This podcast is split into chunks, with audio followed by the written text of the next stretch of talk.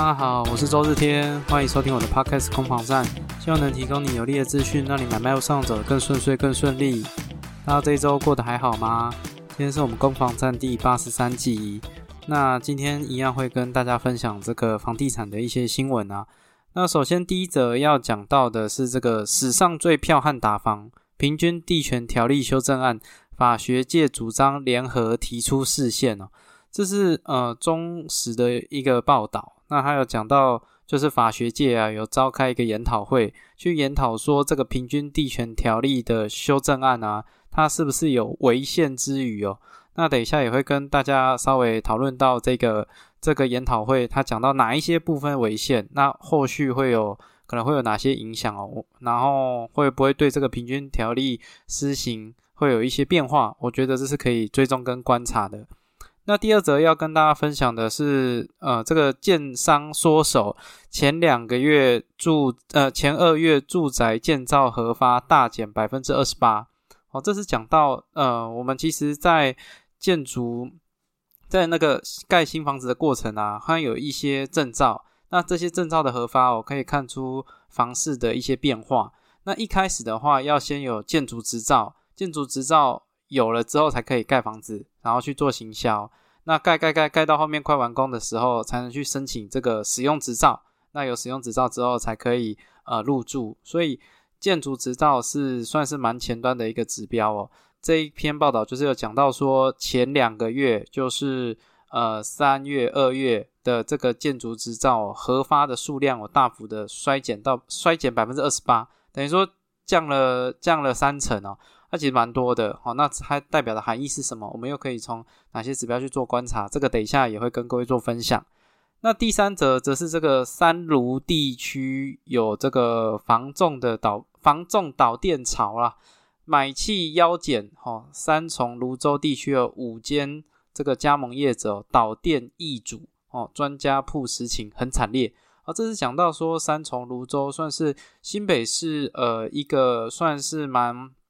移转件数其实算还 OK 的一个区域，哦，那在那个地方却发生了加盟店哦，呃，换老板了，啊，那它后面有可能有哪些影响？又有哪一些指标是可以去观察房市的？好，那我们待会也会做一些讨论哦。OK，那就开始今天这个攻防战的第八十三集。那首先先跟各位分享的这个，呃，这个这个平均地权条例修法是否违宪的这个研讨会哦。它其实，在二月多的时候就就展开这个研讨会了。那但但是新闻在最近出来，我不知道为什么。而且这个新闻一开始出来，我还以为是建商的建建商去讲的事情。因为像这种，因为平均地权条例现在其实，在风口上面，很多的民众对于这个条文哦，有一个很大的一个期待，觉得它有机会对房价有一些呃变化，会房价可能会下来，会更亲民，会对房市更健全。所以现在。去跟平均地权条例 PK 的人讲说平均地权条例不好不好的人，大部分都会被扣上一个可能跟建商啊、代销啊，或者是这种不动产的利益有一些瓜葛啊，就是会有一些关联在。所以我觉得他其实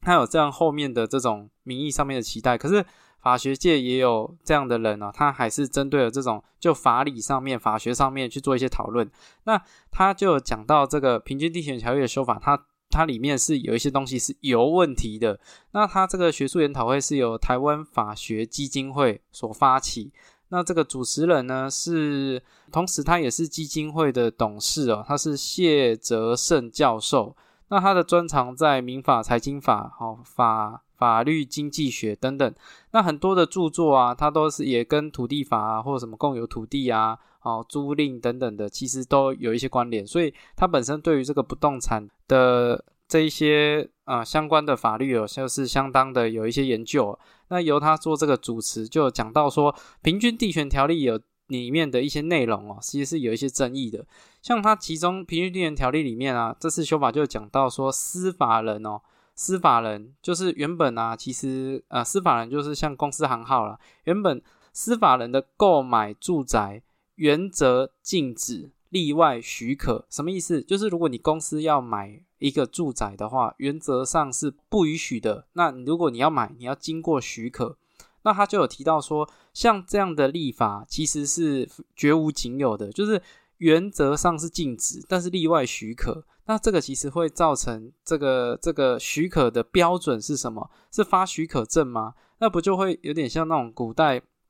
各位知道那个古代啊，像卖那个盐吃饭的那个盐，你如果卖盐啊，你是盐商，你是要经过这个朝廷的特别允许，你才可以去卖盐，有点像是那种公卖局的那种概念哦。那这个就是把把持着一个贩卖。呃，某种东西的权利。那如果今天司法人的购物变成是要经过许可，那会不会造成这种呃这种呃行政单位的渎职啊？会不会有贿赂啊？好，这个这个标准在哪里？这个其实是有争议的。那除此之外呢，他也针对这个预售屋的禁止转让的合宪性哦，也提出一些质疑哦。因为预售屋毕竟呃，在这个平均地权条例修法内容里面有讲到说，未来预售屋。在原则上是禁止转让的，除非你有很特别的原因，包括说经济变故啊、健康啊、迁职啊、啊啊离职啊、啊还有迁徙、啊搬家等等之类的，可以去做这个预售屋的转让。可是这个标准在哪里？这个也是很比较比较模糊不清啊，对啊，那那它的它的举证标准是什么？那会不会有造成反而是行政上面的困难？因为你有一个。标准在那，如果你的标准是呃不清楚的，那会不会好？假设了我升迁，我升迁到别的地方，那我这样这预售屋可不可以卖？那我是搬家就可以卖吗？那如果假设我是用人头买这个预售屋，我是一个投资客，那我今天我人头我就出钱叫他搬家，而且政府也不会也不见得会真的去看他有没有搬家，通常会是看他的户籍的移动，就当做他有在移动。那这样会不会变成？呃，上有政策，下有对策，那导致这个预售屋的转让哦，变成更多的一些审查标准上面的成本提高，那去去让地方政府疲于奔命啊！你要怎么证明这个可以卖，那这个不能卖？好啊，更正了，这个预售屋可以转让，这个预售不能转让，而且这中间还涉及到说建商的态度的问题，那建建商可不可以？呃，这会不会有那种？就是屋主说他要转让，但是建商说不要，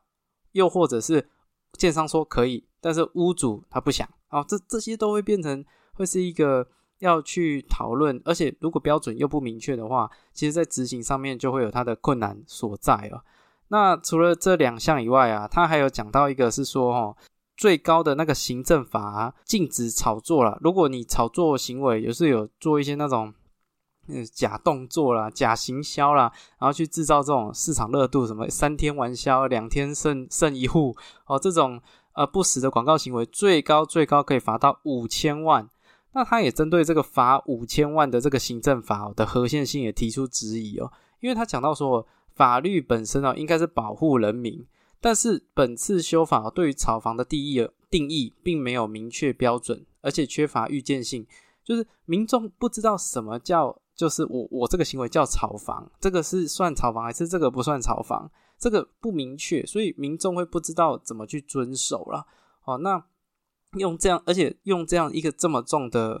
那个处罚方式，这个的权利交给谁？是交给地方政府哦。那会不会地方政府，我我今天罚这个罚这个建商罚一百万，我罚另外一个建商罚两千万，而且这个罚罚两千万啊，其实就地方政府来讲。这是一个很大很大很大的裁量权呢。那这样的这么大的裁量权，却让地方政府去自自行的去运用，其实它也会有很多很多争议在。会不会有一些县市比较宽松，有一些县市会比较严格哦？那这些都会变成是在这个宪法上面，因为因为我们的法律是这样，是宪法最大啊，接下来是法律，那接下来是命令。所以，你如果法律跟宪法抵触，你的法律是会无效的。那在这个情况下，这一些不管是呃保障民众的私有财产啊，哦，那又或者是这个比例原则啊，哦，这些情况下，在这三个平均地权条例修法的项目里面啊，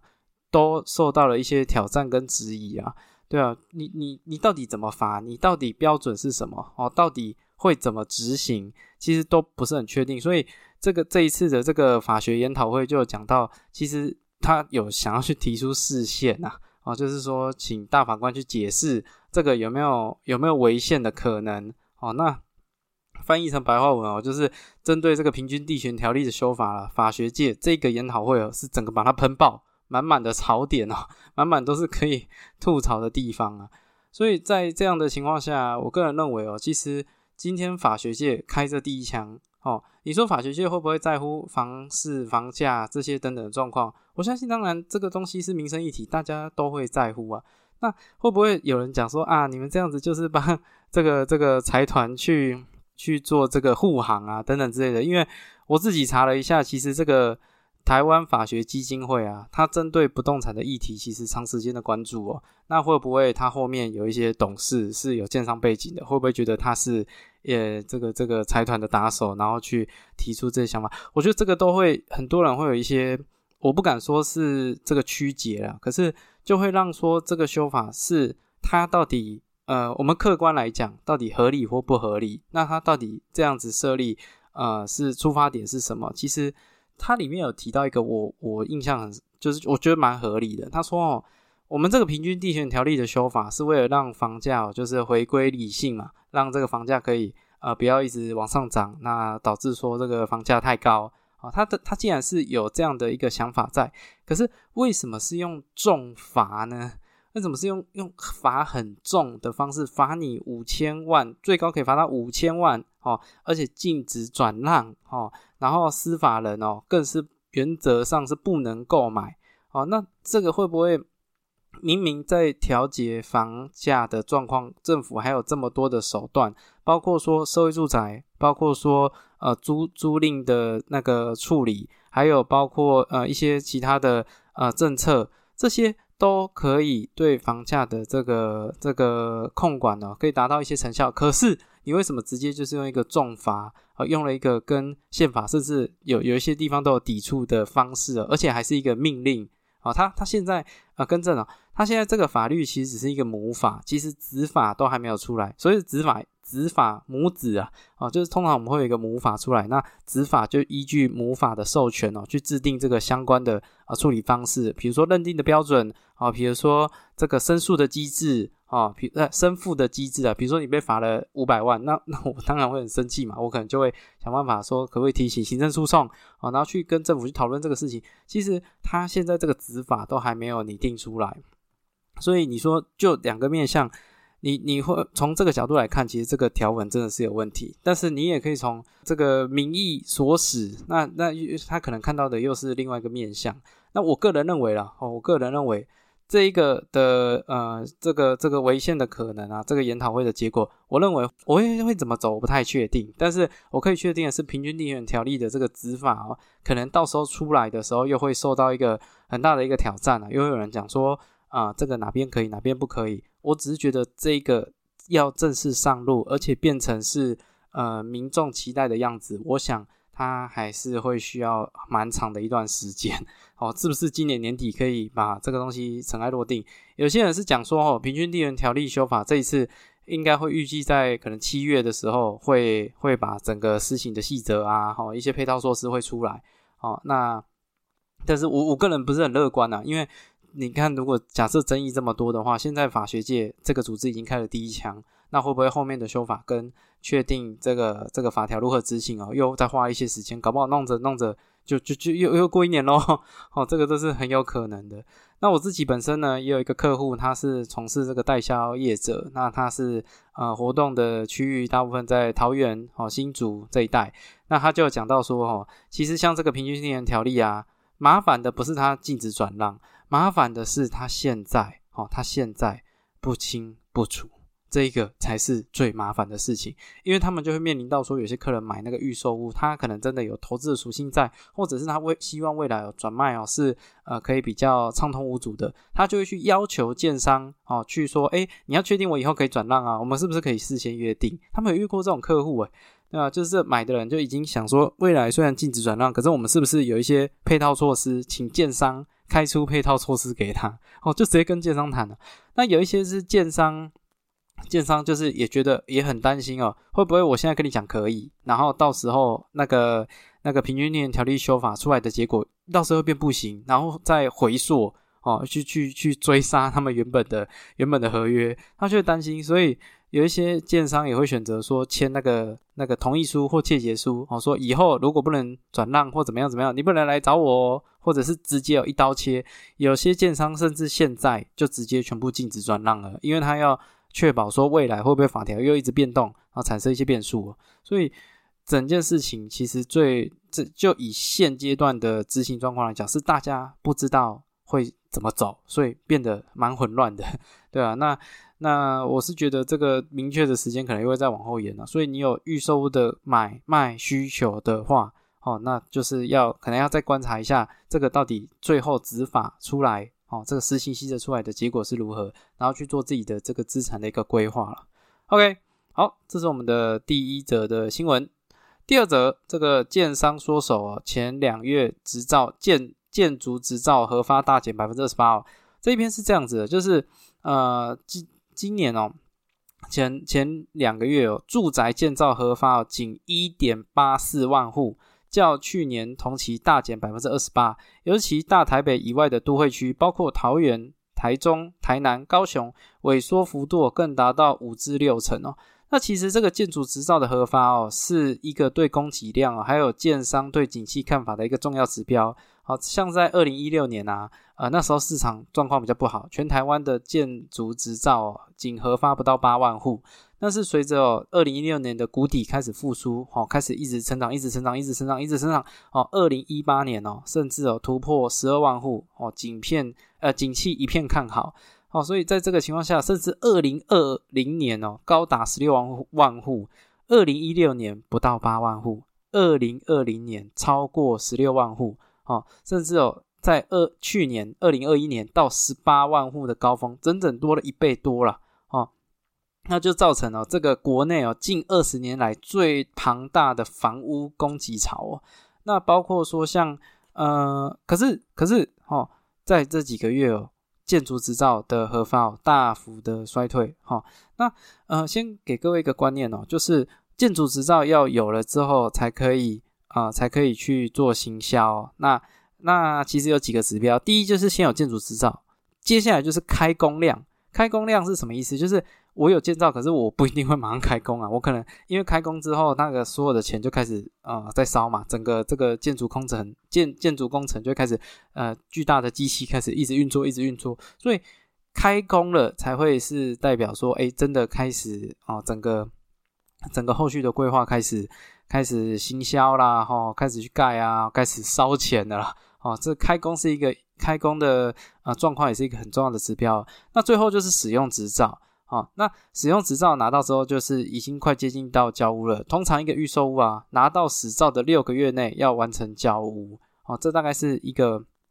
一个程序是这样。所以建筑执照，我们现阶段其实如果去年、前年、大前年的。建筑执照有这么这么多的话，那就代表哦，再隔可能五年六年，会有这些房子会陆陆续续会交屋啊，陆陆续续会完工，陆陆续续会点交哦等等之类的。那其实就会造成一个供需上面的事情的一个讨论啊。对吧？因为如果假设呃这么多的房子都交屋啊，那会不会是因为这个是供需问题嘛？如果供给变得非常多，那需求还是一样，照理来说，房价是应该会受到影响的。哦，照理来说啦，那我我自己其实也有去观察说这个后面的一些指标啊，像根据最新的市调出来的统计出来的结果，北台湾都会区哦。总共目前有在卖的预售屋就有四点七万户哦，那大概每一百户啦哦，就有二十八户还没有卖出去。其实去化的压力很大。你今天有建筑执照，盖好房子，那在盖的过程拿出来卖，啊拿出来卖，你在预售屋可能会卖出一些，可是也有一些会没有卖掉。那就现阶段来讲的话，虽然七成都销出去了，可是还有三成还没有销出去啊。哦，那这个去化如果一直卖不掉啊，它就会产生一些。一些那个销售上面的一个压力啊，那当然最主要的原因哦，根据住展杂志的三月三十号的这个报道表示哦，其实买卖双方的认知一直瞧不拢，这个预售屋的这个买气哦，算是近期的一个很低迷的的一个状况啊。这些那那像哪边的这个雨雾很多呢？哦，包括说像桃园，桃园有一点八一万户哦，还没有卖出去。那新北市有一点七五万户。那这个桃园跟新北市哦，这个待售物件啊，都集中在从化区。哦，那还有像包括淡水哦，还有这个这个红树林、竹围啊，桃园的这个中路从化区、大有地区，还有快溪，还有像中立啊，那杨梅、八德、大园、桃园龟山、五股、中和、林口、土城、三重、新竹、竹北、宝山啊、淡水。这一些区域都是呃，这个预售屋啊、代售案件哦，超过千户以上的区域，所以未来会不会有这个这个交交屋潮，或者是这个供给量跟需求没办法达到平衡的一些冲击，可能会比较容易发生在哦刚刚讲的这些区域了。好，那其实呃，就整体来说啊，我我认为这个真的要观察一下，因为。因为如果使用执照，使用执照已经是后端了。我们今天讨论的都建筑执照。如果使用执照，我们再去观察，使用执照越多，就代表说这些家屋哦，其实压力会越大。你建商其实不会留那个一户两户在身上是没什么意义的，他会想要赶快把这个案件哦弄好结束，然后再去找下一个案件。好，所以其实再看使用执照的的状况哦，就可以观察出到底市场的供给量会不会出问题。那就以我个人在中古屋的市场里面，我认为啦。哦，中因为中古屋的我们，因为我是房仲嘛，所以我接触的都是中古屋的屋主。那目前中古屋的屋主们啊，他们就是观望，他们就是看不太懂，说，哎，现在好像是很多利空，可是现在好像价格又下不来啊啊，可是又有升息，其实他们就是雾里看花，搞不太清楚说现在的真实的状况是什么。可是我认为，只今天只要使用执照开始节节往上升，哦，就代表说交屋的这个压力也会越来越高。啊，那会不会在从化区有开了第一枪，开始有第一个降价的案件？像呃，以我之前待过的呃从化区的状况啊，我就有遇到新拿出来卖的那个预售的案件哦，比旁边装古物还便宜。哦，这是一个很奇怪的事情哦。你那个屋龄五年哦，单价可能要三十二万，可是然后旁边的预售屋卖二十八万，那你说今天客人会买哪边？哦，基本上一定就是往预售屋那边去做靠拢嘛。所以。如果使用执照的数量越来越多，越来越多，核发的状况越来越多，那就代表说那个交屋的压力可能会越来越多。如果你今天是在一个供给量很大的区域，其实身为屋主的你，真的要想一下，会不会这些哦，这些呃供给量变大会影响到区域的房价？我觉得这是要特别留意的。OK，这是我们这个第二则有关于建筑执照的新闻哦。最后一则。哦，房仲导电潮，买气腰减三重、泸州五电导电易主，哦，专家铺实情很惨烈。哦，这是个很有趣的一个新闻呢。他有讲到说，啊，三重、泸州啊那边的这个加盟业者，哦，好像是有巢式的，然后后来啊，电东换人，哦，换成是啊驻商的，就换换牌子。那他就讲到这个会不会代表说房仲开始有一些倒闭潮啊？哈，那会不会其实做不下去啊？等等之类的。那像前几集的那个攻防战里面啊，其实也有讲到，像新义法说新义房屋今年的法说会也有讲到，他们有关店，新义房屋也有关店哦。哈，那而且好像我我记得好像关在双双呃就北部地区哦，南部有有开店啊，北部有关店哦，有来有往。啊，但是也代表说，其实呃，房仲的这个开店关店，也代表说市场的一个景气的一个变化嘛。毕竟如果市场很好，那就会一直开，一直开，一直开啊。那毕竟市场不好，那可能就会一直关，一直关，一直关啊。那所以这个房仲的门市数量，也算是我们可以去观察哦，整个房地产趋势的一个一个指标了。那因为这则新闻哦，我就再去往下查哦。我们如果以台北市为例哦，台北市哦，其实其实呃，如果你今天要开一个呃房仲公司，你基本上哦都是要加入工会的。那所以工会那边呢，就会有很多很很有统计的数量，包括说有多少人入会哦，加入工会有多少人退会哦，退出工会啊。那我们可以当做退出工会，就是在被就是这个行业离开了嘛。啊，加入工会的话，就是新新加成员了。那其实，在如果以台北市的不动产中介经纪业工会哦，它的公司数啊，去做一个统计哦，二零一六年哦，就是大概七年前入会的参加哦，参加也就开中介公司的有七十三家哦入会，那退会的有一百五十家哦，有一百五十个中介公司哦退出这个市场。哦，总共的呃会员数哦是七百七十六个公司哦，那我我那个应该是店数了哦，七百七十六间门有加入工会的门市。那到了二零二二年，这个数据是怎么样呢？哦，到了二零二二年啊，呃，入会的数量其实差不多哦，是七十二哦，但是退会的数量哦是六十七。那也就是说，相较于二零一六年，现在二零二二年的状况啊，入会的数量是差不多的，但是退会的数量少一半哦。也就是说，大概如果说导要讲导电潮到了，我想可能还要观察二零二三年整体的一个一个状况啊。哦，毕竟也不会说市场一个风吹草动，然后明天哦全部的电都倒光光。我认为今年应该指标退会的人数应该会再增加啊，入会的人数可能会再减少，因为今年确实啊房价算是整个整个比较高的一个走势嘛，所以我觉得一些体质不好的啊公司哦，它可能就会有其他的一些想法。今年应该还看不淡到，我觉得明年的数据会会比较准啊。那呃，除此之外，我还查到另外一个数据也很有趣哦。它就是有讲到说，呃，因为我们的全台湾的移转件数啊，买卖移转件数也是有统计的。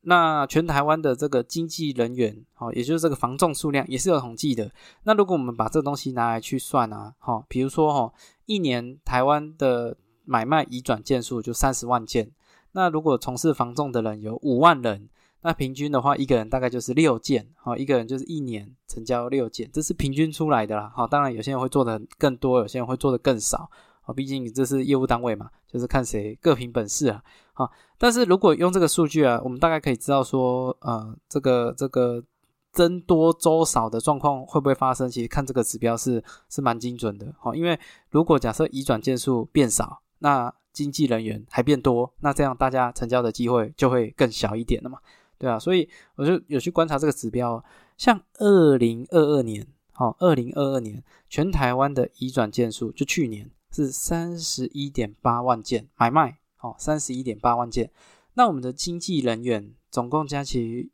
加起来有六万五千名，那这样算下来的结果啊。大概就是四点九件啊，也就是说一个经纪人员啊，哦，大概一年可以成交五件左右。那这个数据是高还是低呢？啊，防重业哦，听说就很高薪啊，会不会成交五件啊？就这个啊，年薪破百啊，这幸福快乐。我跟各位讲，除了二零二二年以外，啊，二零一二零二一年就往前推的十五年，每一年。一位经纪人员平均的成交，如如果这样摊提下来，其实数据大概都是六点多，就是说从去年啊，去年是衰退近十六年来衰退最多的一年，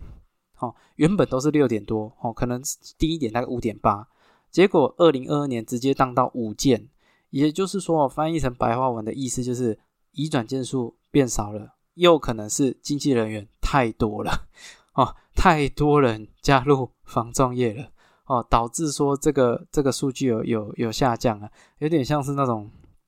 我不知道各位这个这个有没有经历过养那个电子鸡的那个 那个时候啊，一全台湾的人都在封电子鸡。啊，以前还有什么封那个蛋挞嘛。哦，这个这个很多地方封蛋挞，那甚至有这个夹娃娃机，哦，这个也是前一阵子前前两年可能很火红啊，哦，那现在可能是封防重嘛，因为这个数量啊实在是跟十六年来的新低啊，如果平均下来啊，移转件数没怎么变，其实都是距差不多都是落在最低最低可能二十六万户，最高最高可能会接近到四十万户，其实润举差异不大。哦，尤其是近几年，甚至大概都只有到三二三三三四，差不多了。哦，差差不多是这样的移转件数。可是经纪人员真的成长太多太多太多了。哦，所以